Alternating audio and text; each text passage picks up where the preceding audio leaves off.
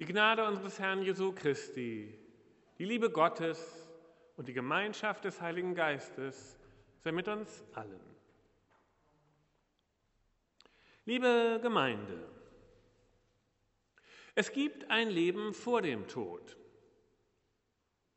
Dieser Satz ist für mich Kern unseres christlichen Glaubens.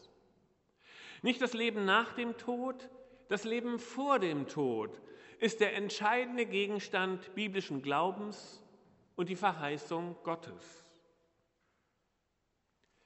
Welcher Satz wäre für euch schlimmer?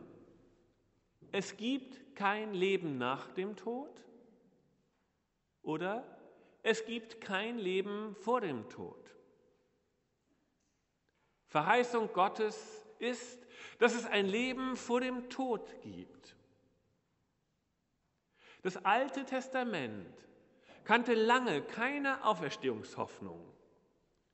Sein Thema und seine Frage war die des Lebens vor dem Tod. Es ging im Alten Testament darum, wie Abraham, Isaac und Jakob gut durch die Wüste kommen, wie Israel aus der Sklaverei und seiner Enge endlich zu sich selbst, zur Freiheit, zur Weite und zur Heimat findet in dieser Welt. Auferstehungshoffnung und ein Leben nach dem Tod kamen im Alten Testament erst viel, viel später als Frage von Religion und Glaube. Es gibt ein Leben vor dem Tod. Vielleicht ist diese Verheißung des biblischen Gottes viel größer als die Verheißung eines Lebens nach dem Tod.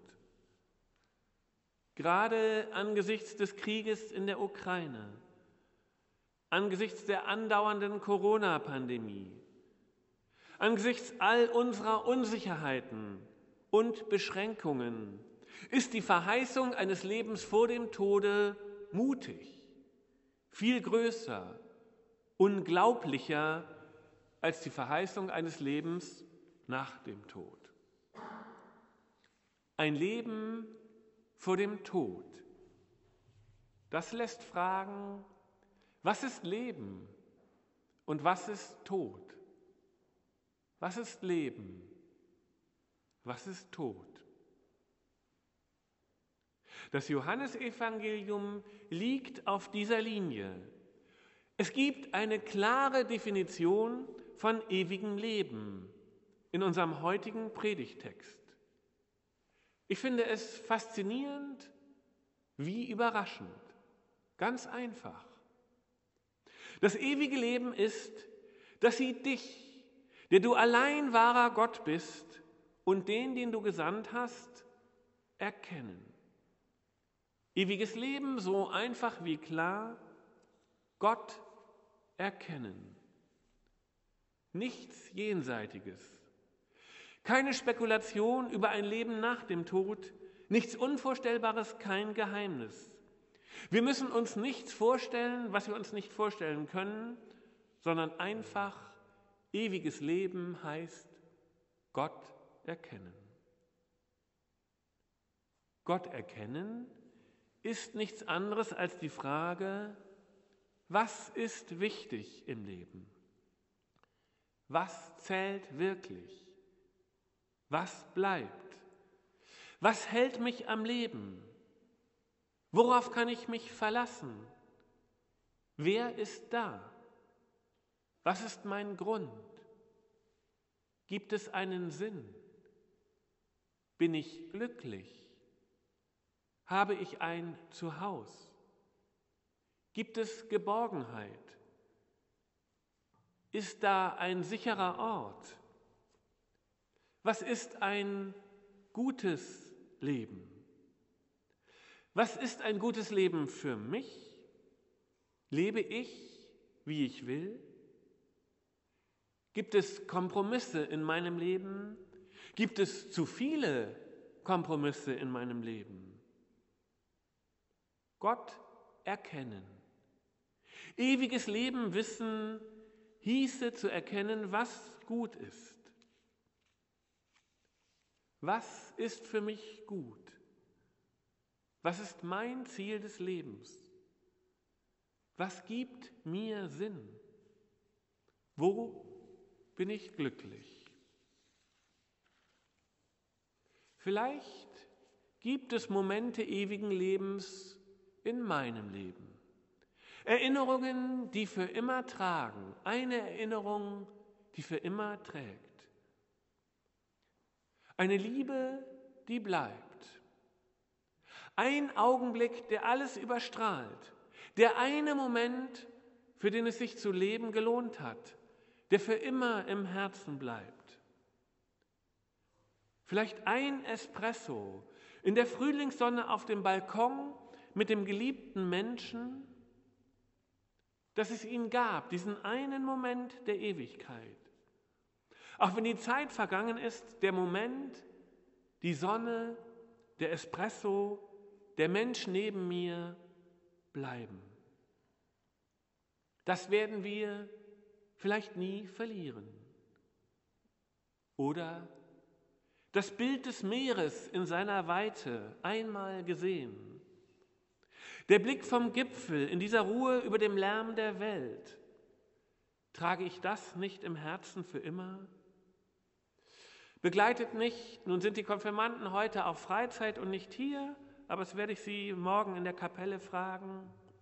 Begleitet nicht die Liebe der gestorbenen Großmutter, den Enkel noch morgen ja sein ganzes Leben lang ewig? Spüre ich die Hand des Freundes, die er mir in der Stunde der Not tröstend auf den Arm gelegt hat, nicht noch immer? Kann ich die Wärme an der Stelle auf meinem Arm nicht noch heute spüren? Die Anerkennung meines Vaters auf dem Totenbett für mich ausgesprochen, bleibt sie nicht ewig? Ist gutes Leben nicht Ewigkeit? Momente unfassbaren Glücks für immer? Vielleicht müssen wir Ewigkeit mehr punktuell denken. Vielleicht müssten wir leben, viel mehr punktuell leben. Ewigkeit ist nicht linear. Ewigkeit, das sind Punkte, Punkte, die bleiben. Momente, die wir für immer in unser Leben einschließen. So wie der Bernstein, das schillernd leichte, bunte Sommerinsekt in sich einschließt, für immer. Ein Bernstein zu haben, einen Bernstein zu tragen, hieße Ewigkeit ganz nah bei sich zu haben. Welche unverlierbare Erinnerung. Welche ewige Kraft habe ich in meinem Leben? Und ich glaube, dass sich letztlich auch im Tod entscheidet, ob wir ewiges Leben haben. Aber vielleicht weniger, dass wir nach dem Tod in den Himmel oder die Hölle kommen. Es ist vielmehr die Frage, dass wir uns in der Stunde unseres Todes fragen und fragen müssen, habe ich mein Leben verfehlt oder bleibt etwas? Ich glaube, dass es darum geht, was bleibt von meinem Leben? Kann ich zufrieden auf mein Leben zurückblicken? Könnte ich beruhigt sterben, weil es genug Gutes in meinem Leben gab? Weil ich ein wenig so gelebt habe, wie ich es wollte? Weil es Momente des Glückes gab. Ich glaube, es lohnt sich immer wieder einmal diese Frage zu stellen. Könnte ich jetzt beruhigt sterben? Könnte ich jetzt beruhigt sterben, weil ich im Großen und Ganzen mit meinem Leben einverstanden bin? Das ist die Frage nach dem ewigen Leben. Gab es Leben in meinem Leben? Oder ist noch zu viel offen? Ist aus den Umwegen und Irrwegen, aus der Lehre letztlich doch auch Leben geworden? Kann ich mit den Niederlagen und den Verlusten leben, mit dem, was unerfüllt geblieben ist, weil es erfüllt ist, letztlich eine Zufriedenheit, einen Dank für alles, so wie es war, so wie es ist, gibt. Weil es bleibende Freundschaften, Beziehung und Momente der Ewigkeit gab und gibt in meinem Leben. Es ist gut, sich diese Frage immer wieder zu stellen, gerade am Eingang der Karwoche, auch wenn sie tief geht und schmerzen kann. Könnte ich beruhigt sterben oder ist noch zu viel offen? Diese Frage würde vielleicht dazu führen, noch einmal neu Verantwortung zu übernehmen. Verantwortung für mich selbst. Vielleicht ist das die Verantwortung, die wir am meisten abgeben und am wenigsten wahrnehmen, die Verantwortung für mich selbst, dafür, dass mein Leben gelingt und dass ich glücklich bin. Es ist kein anderer für dich und dein Leben und für dein Glück verantwortlich.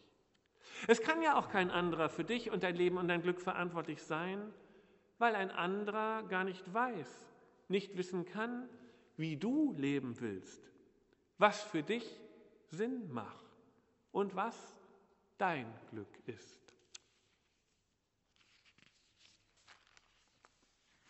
Leider kannst du diese Aufgabe auch nicht an Gott delegieren. Gott erkennen musst du schon selbst. Erkennen, wie du leben willst, was dir gut tut, für dich sorgen, dass du am Ende nicht leer da stehst und dein Leben nicht gelebt hast, weil du auf alles geachtet hat, hast und alle, aber nicht auf dich selbst. Wenn du beginnst, nach Gott zu fragen und nach deinem eigenen Leben und was dir gut tut, wird Gott antworten. Dann wird es Leben geben, ewiges Leben geben in deinem Leben. Das ist das Versprechen Jesu aus dem Predigtext heute. Eines ist noch Not. Alles beginnt damit, dass Jesus zum Himmel aufblickt. Und Jesus hob seine Augen auf zum Himmel. Das vergessen wir. Wir sind mit unserem Blick so auf die Erde geheftet, dass wir den Blick zum Himmel vergessen, viel zu wenig wagen. Wie wollen wir leben, wenn wir nicht immer wieder die Weite des Himmels sehen, nach oben blicken, sehen, wie leicht die Wolken ziehen, sich verändern, bewegen, wie ein Bussard frei kreist, auch hier über Friesdorf sich von der Thermik leicht aufwärts tragen lässt. Wie Sonne glutrot leuchtet in ihrem noch wärmenden Untergang. Kein Schiff ist jemals über das Meer gelangt, ohne immer wieder in den Himmel zu schauen, nach den Sternen zur Orientierung zu sehen. Wann der Wind kommt, der das Schiff vorwärts treibt, kein Bauer hat je seine Ernte eingefahren, ohne nicht immer wieder in den Himmel zu schauen, was der Himmel geben wird. Regen zum Wuchs, Sonne zum Gedeihen, Wind zur Bestäubung der Blüten. Kein Wanderer hat je sein Ziel erreicht, ohne in den Himmel zu schauen. Wann er Schutz suchen muss vor stechender Sonne und fallendem Regen und wann ihm das Wetter günstig ist auf dem Weg. Sie alle, die in den Himmel geschaut haben, ihre Augen immer wieder zum Himmel aufgehoben haben, haben ewiges Leben gefunden. Das Schiff, den Hafen, der Bauer die Ernte, der Wanderer den Gipfel. Ich hebe meine Augen auf zu den Bergen. Und wenn ich in den Himmel blicke, werde ich Leben erhalten. Ich werde ewiges Leben erhalten. Hier, jetzt. Amen.